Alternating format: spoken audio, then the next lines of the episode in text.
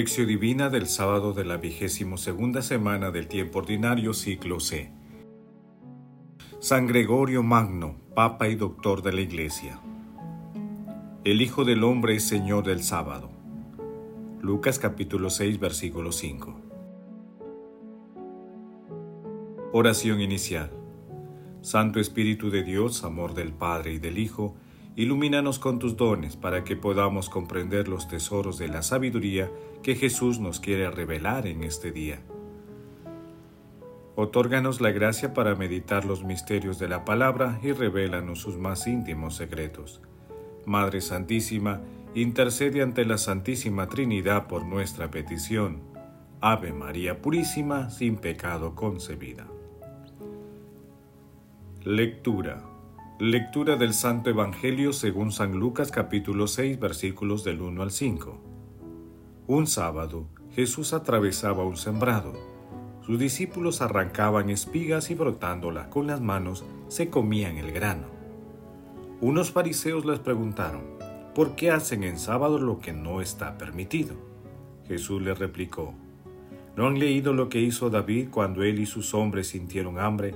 ¿Cómo entró en la casa de Dios? Tomó los panes de la ofrenda que sólo pueden comer los sacerdotes, comió él y les dio a sus compañeros, y añadió, El Hijo del Hombre es Señor del sábado.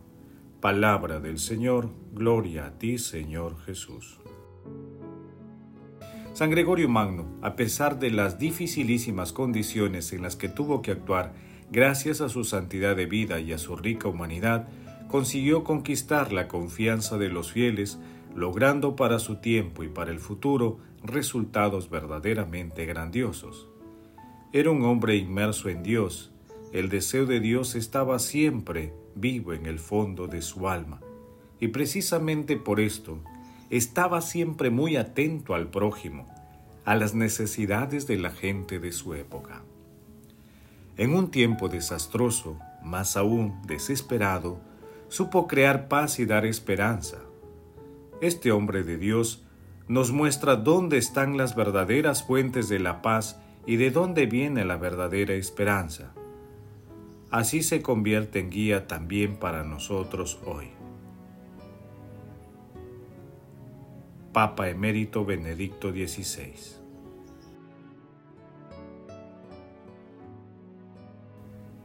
Hoy celebramos a San Gregorio Magno, doctor de la Iglesia. Nació en Roma en el año 540. Estudió Derecho y Retórica. A los 34 años fue nombrado magistrado principal de Roma.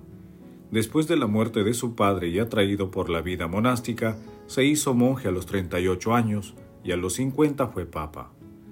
San Gregorio Magno era un hombre de Dios, siempre estaba atento a las necesidades del prójimo. En tiempos difíciles fue portador de paz y esperanza.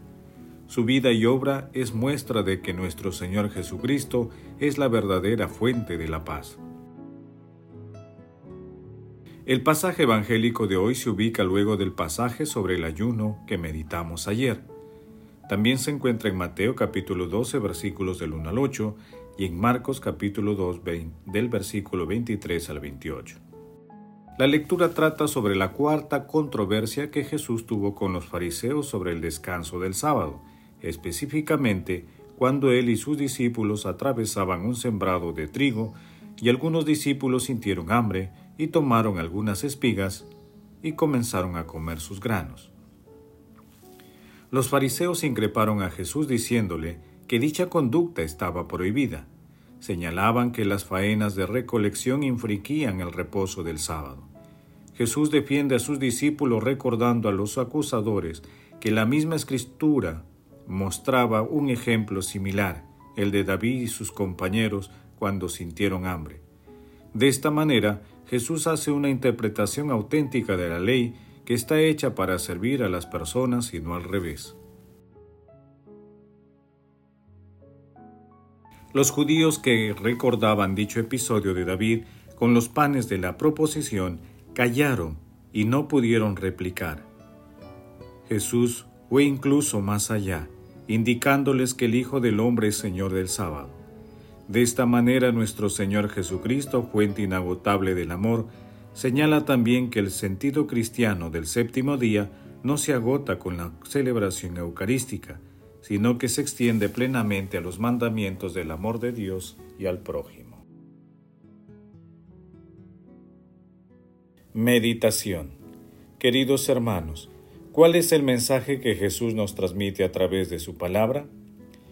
Jesús en su infinito amor y misericordia siempre pone la vida en primer lugar, en especial las necesidades humanas fundamentales. En el amor de Dios todo tiene que servir para el bien de la humanidad. Toda ley que no permite el desarrollo humano tiene que ser cuestionada y reformulada. Nuestro Señor Jesucristo, con un amplio conocimiento de las Escrituras, interpreta el espíritu de la ley en base al amor misericordioso de Dios Padre y de su propio amor por la humanidad, es decir, tomando como fundamento los inseparables mandamientos del amor a Dios y al prójimo. Este hecho es aleccionador para nosotros.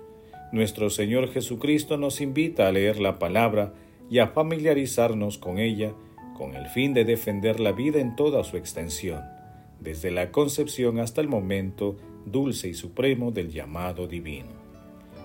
En un mundo en el que el relativismo moral y religioso van ganando terreno, debemos asumir el desafío de defender nuestra fe a través de la lectura orante de la palabra, de la Eucaristía, de la adoración eucarística, de la oración y de una práctica caritativa del amor de Dios.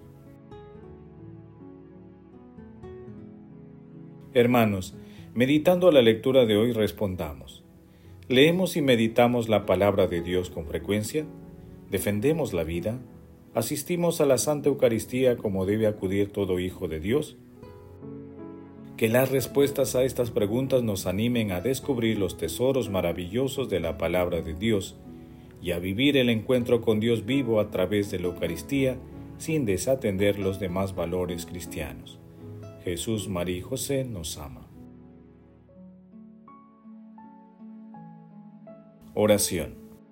Padre eterno, Señor Dios nuestro, que cuidas a tu pueblo con misericordia y lo gobiernas con amor por la intercesión del Papa San Gregorio, concede el espíritu de sabiduría a quienes encomendaste la conducción de tu rebaño, y haz que la santidad de los fieles sea el gozo eterno de sus pastores.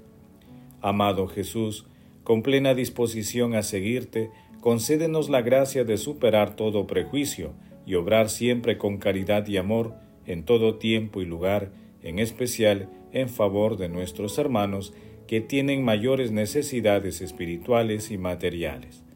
Espíritu Santo, ilumina el alma de todas las personas para que practiquemos con intensidad y fidelidad las enseñanzas de nuestro Señor Jesucristo. Amado Jesús, concede a los difuntos de todo tiempo y lugar tu misericordioso amor, para que lleguen al banquete celestial y no dejes que las almas de las personas moribundas se extravíen para que lleguen a tu reino.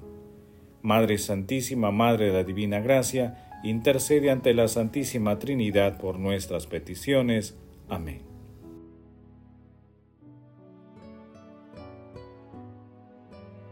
Hermanos, contemplemos a nuestro Señor Jesucristo con un escrito de San Elredo de Ribault, monje cisterciense. Cada uno de los días de la creación es grande, pero ninguno puede compararse al séptimo, porque no es la creación de uno u otro elemento natural que se propone a nuestra contemplación, sino el descanso del mismo Dios y la perfección de todas las criaturas. Porque leemos, y concluyó Dios para el día séptimo todo el trabajo que había hecho, y descansó el día séptimo de todo el trabajo que había hecho. Génesis capítulo 2 versículo 2. Grande es este día, insondable su reposo, magnífico este sábado. Ah, si tú lo pudieras comprender, este día no viene marcado por el recorrido del sol visible, no comienza cuando éste se levanta, ni se acaba cuando se pone, no tiene ni mañana ni atardecer. Génesis capítulo 1, versículo 5. Escuchemos al que nos invita al descanso Venid a mí todos los que estáis cansados y agobiados, y yo los aliviaré. Mateo capítulo 11, versículo 28. En la preparación del sábado. En cuanto al mismo sábado escuchemos además, Cargad con mi yugo y aprended de mí, que soy manso y humilde de corazón, y encontrarán su descanso. Mateo capítulo 11 versículo 29. Este es el reposo, la quietud, el verdadero sábado. Porque este yugo no pesa sino que une, esta carga tiene alas, no peso. Este yugo es la caridad, la carga es el amor fraterno. Aquí es donde se encuentra el descanso, donde se celebra el sábado, donde uno se libera de la esclavitud. Y si por casualidad nuestra debilidad deja escapar alguna falta, la fiesta de este sábado no se interrumpe, porque la caridad cubre una multitud de pecados. Primera de Pedro capítulo 4 versículo 8. Queridos hermanos, hagamos el propósito de realizar obras de misericordia en favor de las personas más necesitadas. Asimismo, hagamos una lectura orante de la palabra de Dios presenciemos la Santa Eucaristía, dialoguemos con nuestro Señor Jesucristo a través de la adoración al Santísimo Sacramento y recemos el Santo Rosario con la dulce intercesión de nuestra Santísima Madre María. El amor todo lo puede. Amemos que el amor glorifica a Dios. Oración final. Gracias Señor Jesús porque tu palabra nos conduce por caminos de paz, amor y santidad. Espíritu Santo, ilumínanos para que la palabra penetre lo más profundo de nuestras almas y se convierta en acción. Dios glorioso, escucha nuestra oración. Bendito seas por los siglos de los siglos. Madre Santísima, intercede ante la Santísima Trinidad por nuestra petición. Amén. El Señor esté con ustedes y con tu espíritu. La bendición de Dios Todopoderoso, Padre, Hijo y Espíritu Santo, descienda sobre ustedes y los acompañe siempre. Amén. Bendigamos al Señor, demos gracias a Dios.